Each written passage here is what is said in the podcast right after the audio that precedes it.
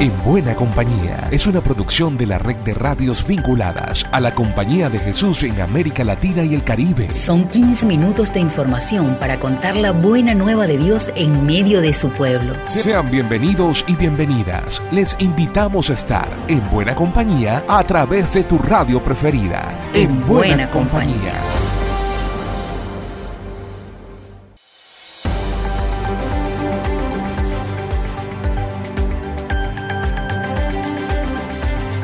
La buena nueva de Jesús nos vuelve a poner en buena compañía en toda América Latina y el Caribe.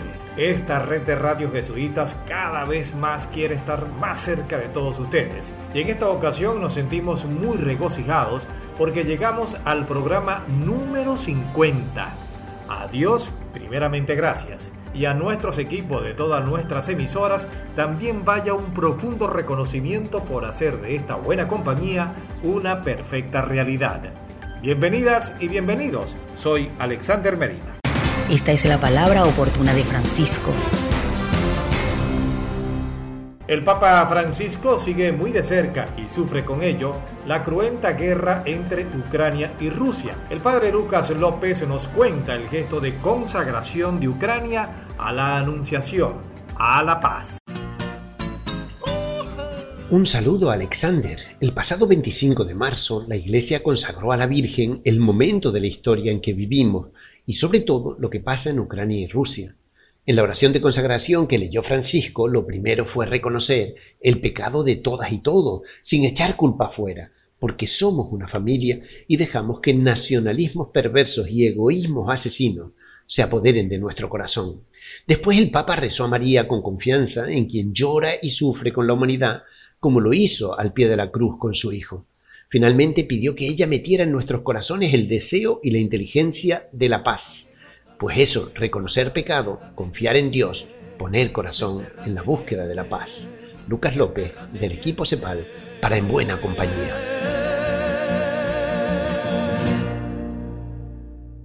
Ecología, espiritualidad, pueblos indígenas, dignidad de la mujer, derechos humanos, justicia, ciudadanía. De todo esto hablamos en buena compañía. En Venezuela, el gobierno ordenó el regreso a la total presencialidad en las escuelas. En medio de los problemas, Fe y Alegría propone salvar el derecho a la educación de calidad. Nuestro compañero Amador Medina de Radio Fe y Alegría no se reporta. En Venezuela, desde el lunes 28 de marzo, el gobierno decidió el retorno a la total presencialidad de las clases en todos los niveles educativos, pero el anuncio se ha cruzado con varias protestas y reclamos de docentes, ya que en medio de esta decisión se decretó un aumento salarial que siguen considerando insuficiente. El contrato colectivo establece unos montos de primas y bonos. La ONAPRE cuando saca la tabla, él le saca una al magisterio donde rebaja todas las todas las bonificaciones y todas las primas, las rebaja hasta algunas en más del 50%. Entonces, eso representa una pérdida del salario docente de aproximadamente 80%. Igualmente, los sindicalistas del sector educación exponen que las escuelas no están en condiciones para recibir a los estudiantes a dos años de la pandemia. Están por el piso. Yo te digo que de 27 mil centros educativos que hay en todo el país, yo creo que la gotica de amor llegaría cuando mucho a 5 mil. Y vete para las escuelas del interior, para que tú veas cómo están las escuelas del interior. A las escuelas del interior no le hacen nada, las que están en los campos, las que están en los barrios. Desde el Movimiento de Educación Popular Fe y Alegría Venezuela, a pesar de la crisis, la apuesta por una educación de calidad sigue siendo su principal compromiso. Por eso, la institución le propone al país un pacto educativo inspirado en la propuesta del Papa para salvar a la educación venezolana. El padre Manuel Aristorena, director de Fe y Alegría, lo explica. Creo que es bueno que nos demos cuenta, sobre todo en estos tiempos que estamos padeciendo la, la emergencia y la pandemia, que nos demos cuenta de que la educación y la educación de calidad empieza a perder doliente. Parece que no le duele al Estado por las situaciones que se encuentran tantas escuelas. Parece que no le duele a la familia, muchachos no vayan a la escuela. Parece que no le duele a la sociedad. Como tenemos un derecho a la vida, tenemos un derecho a la educación de calidad. Y ese derecho lo tenemos que sembrar y no hay que defenderlo desde arriba. O sea, las familias y la gente tienen que defender ese derecho a la educación. Para el programa En Buena Compañía les informó Amador Medina desde Radio Fe y Alegría, Venezuela. Más de 40 radios, oficinas de comunicación, estamos contigo, estamos en buena compañía. Desde Chile, Ingrid Riederer nos informa sobre la activación del Plan Estratégico Educativo de la Compañía de Jesús en ese país. El área de educación escolar ha lanzado su plan estratégico, que nace del desafío de tener un horizonte común para todo el trabajo escolar de la provincia chilena durante los próximos años, como respuesta a los envíos dados por el provincial. El lanzamiento de estas directrices se realizó de manera virtual con representantes de los equipos directivos de los 10 establecimientos jesuitas y de los colegios y escuelas compañeros en la misión, que se vinculan a la Compañía de Jesús en Chile a través de la red educacional ignaciana. Además, participaron de la instancia representantes de sostenedores de la red educacional ignaciana, capellanes de los establecimientos, jesuitas que integran la Comisión de Educación Escolar, equipos de la Oficina de Educación Escolar y otras oficinas provinciales. Todos estos grupos colaboraron en alguna de las etapas de la creación del plan que los orientará hasta el 2026. En su estructura, el documento tiene tres partes la introducción que presenta el proceso de discernimiento y planificación. En segundo lugar, se presenta la visión o sueño general que inspira y los 14 envíos del provincial, con la respectiva visión de lo que se espera haber realizado. Finalmente, se ofrecen algunas palabras sobre el modo de proceder que oriente las diversas acciones. El delegado para la educación escolar, padre Juan Cristóbal García Huidobro, indicó que este plan nos presenta desafíos, como el preguntarse qué entendemos por calidad y excelencia, y cómo lograr un método en beneficio de la inclusión y colaboración entre todos los colegios y escuelas, para entregar una propuesta educativa renovada para el mundo que viene.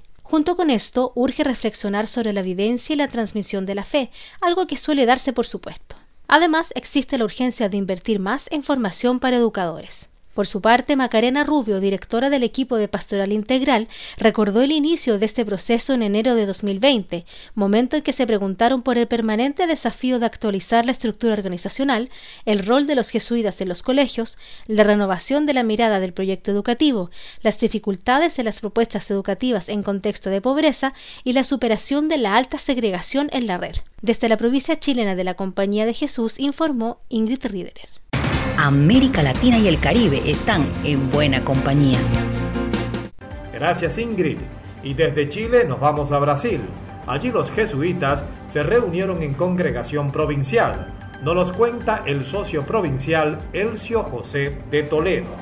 Durante tres días, 51 jesuitas de Brasil se reunieron para la segunda congregación provincial, en la que se eligió al procurador para representar a la provincia de Brasil en la congregación de procuradores, que tendrá lugar en mayo en Loyola, España. El elegido fue el padre Francis Silvestrini Adão por este papel y el padre Sergio Eduardo Mariucci como suplente. El procurador adelante trabajará en el informe sobre la vida misión de los jesuitas en Brasil.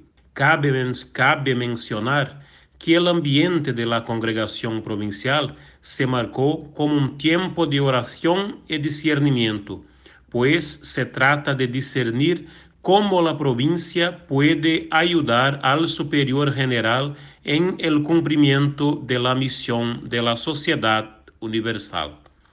La congregación fue también un tiempo de encuentro y reencuentro para los jesuitas, provenientes de las más diversas regiones de la provincia, particularmente esta congregación que se realizó después de dos años de pandemia.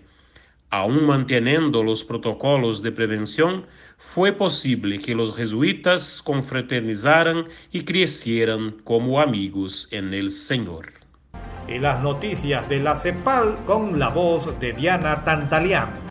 Buen día Alexander y amigos oyentes. A continuación las noticias de esta semana. La Compañía de Jesús Universal presenta el dato estadístico de los jesuitas. Según esta información, a enero del 2022 existen cerca de 14.500 jesuitas en el mundo. La provincia de Australia organiza una conferencia internacional de ecoespiritualidad ignaciana a realizarse del 25 al 30 de abril de manera virtual. Entre Culturas, la ONG jesuita, presenta recursos educativos para trabajar con niños, niñas y jóvenes temas de ciudadanía global.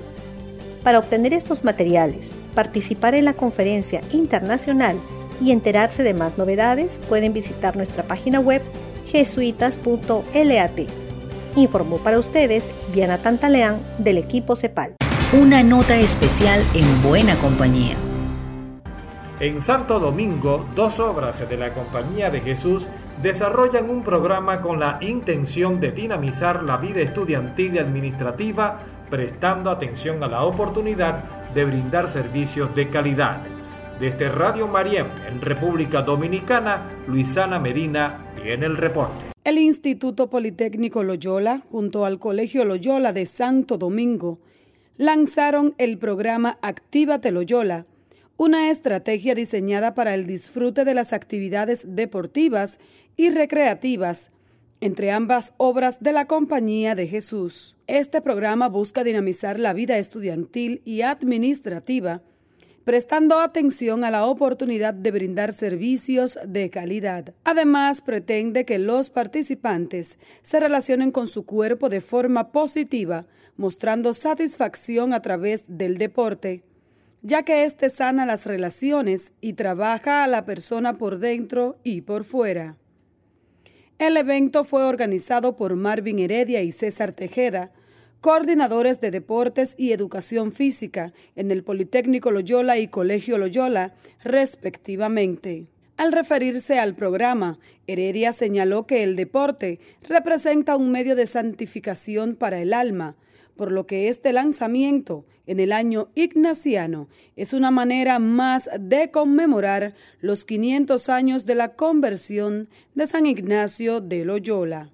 Durante el año se realizarán actividades internas para que empleados y estudiantes tengan un espacio de reflexión que promueva acciones santificadoras. El acto inaugural incluyó un juego de tenis de mesa amistoso entre los rectores, el padre José Victoriano y padre Jorge William Hernández, quienes pronunciaron las palabras centrales. Luego se realizaron dos juegos entre equipos de ambos centros, uno de fútbol entre estudiantes y uno de baloncesto entre administrativos. Además, hubo una presentación artística a cargo del coro San Ignacio. En esta radio estamos en buena compañía. Les contaba al principio que celebramos la entrega número 50 de Buena Compañía por ello, el padre Roberto Jaramillo, presidente de la Conferencia de Provinciales Jesuitas de América Latina, nos regala esta bendición. Buenos días para todos y todas eh, las personas que escuchan el programa En Buena Compañía. Soy Roberto Jaramillo Bernal, presidente de la Conferencia de Provinciales Jesuitas de América Latina y el Caribe. Quiero hacerme presente para manifestar mi agradecimiento y una felicitación muy especial a todo el equipo de compañeros y compañeras apostólicos que se han dedicado durante 50 veces a realizar el programa y a llevar buenas noticias y buena compañía a todos los colaboradores y colaboradoras de América Latina. Que Dios los bendiga, les multiplique no solo las bendiciones, sino la creatividad para seguir conectando y enredándonos en el cuerpo apostólico al servicio de la misión de Cristo. Un abrazo. Por mi parte, hasta la próxima.